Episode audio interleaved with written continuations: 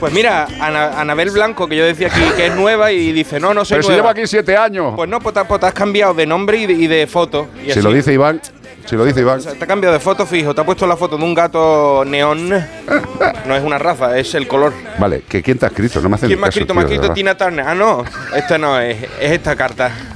La de hoy me la escribe un animal que no conocemos mucho, con- por lo, por lo pronto nadie, nada más que los esquimales. A ver, ¿cuál, Vamos, ¿qué animal vamos. es? Mm, parece- Ah, lo dice. Ah, no, ahora, ahora, vale, ahora, venga, perdóname, vamos, perdóname, vamos, no te incomodo. Vale, vale. vamos. Hola Iván, me llamo Ceci. No es que sea Ceci, ¿eh? me llamo Ceci y soy una- un urlic ártico. ¿Cómo? Un urlic. Urlic. Ar- ártico. Y tú dices, ¿y eso qué? Un urlic. Pues, no sabemos ninguno. Es una ardilla ártica. Y mi nombre Ceci significa en idioma inuit, en el de los esquimales, como lo conoce la gente, significa nieve. Oh, qué bonito. Pues precisamente También de la han sido originales, ¿eh? Sí. Eh, sí, Ceci, pero bueno, el, el- el animalito es como una ardilla, pero parece más un perrillo de la pradera de allí, de los del frío. ¿Pero de qué color es? Marrón sin oreja. Muy raro. Bueno, pues precisamente de nieve te quería hablar, Iván. Pues resulta que mi especie hace una hibernación extrema. Muy pocos roedores pueden jactarse de hacer una igual. El letargo termogénico. Así se llama. Bajamos nuestro, nuestro metabolismo hasta tal punto que quedamos casi congelados y después nos refrescamos y salimos otra vez. Hacemos un agujero en pura nieve hasta llegar al permafrost, que es la, la tierra congelada, y ahí nos acurrucamos a esperar la primavera. 10.000 años de evolución refinando esta sofisticada estrategia del letargo termogénico y en los últimos 25 años se está trastocando por culpa del cambio climático.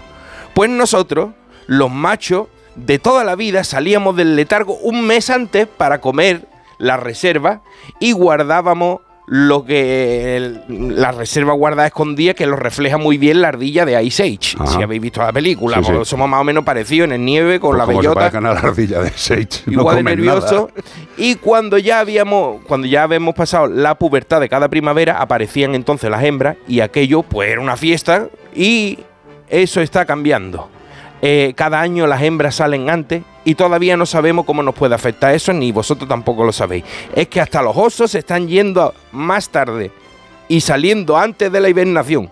Nosotros, los animales árticos, somos el termómetro del cambio, los primeros que nos damos cuenta de que algo no anda bien, que algo está raro. Nuestras hembras, cuando se va acercando la primavera, salen y tantean el terreno para ver si hay nieve o ya empieza a haber hierba a la vista. Y como cada vez hay menos nieve, pues se nos ha cambiado el reloj biológico y ahora no sabemos ni lo que estamos haciendo. Y esto puede terminar con una explosión demográfica o en la extinción. Y con nosotros, pues se van a ir detrás los linces, los lobos, los osos árticos, las águilas, todo, porque la mayoría de los animales árticos que se alimentan, se alimentan de nosotros. Pero no vamos a ser alarmistas, porque seguro que acabamos adaptándonos en los próximos 10.000 años. Sí. Se despide de vosotros, Ceci, el Urlik ártico de Alaska. Eh, da miedito lo que nos cuenta aquí Sesi, ¿eh? Se va cambiando lo, lo- Claro que se va cambiando. Dice una veterinaria, esto va a beneficiar a unos y, Y jorobar a otros. jorobar a otros. Entonces esto es selección natural. El que mejor se, se sepa adaptar, Sí. decía eh, Charles Darwin, que no es la especie más fuerte ni la más inteligente la que No, no, es sobrevive. la más adaptable, sin duda. es la que más se adapta. Entonces, estos animales tardaron 10.000 años en adaptarse, a ver cómo les vienen 25 cambiarlo. Oye, por cierto, un inciso aprovechando la carta de Iván Cortés, quería deciros dos cosas que he leído esta mañana y me han dejado un poquito perplejo.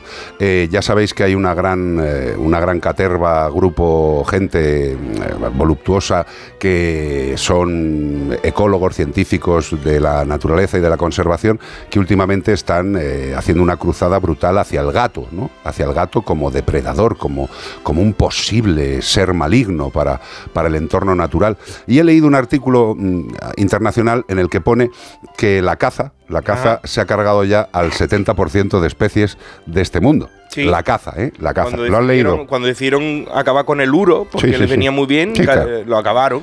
Bueno, pues eso, que el gato sí, que en algún momento puede cazar los gatos que estén en colonias, pero desde luego el gato no se va a cargar, como el ser humano, el 70% de especies animales por el arte de la caza.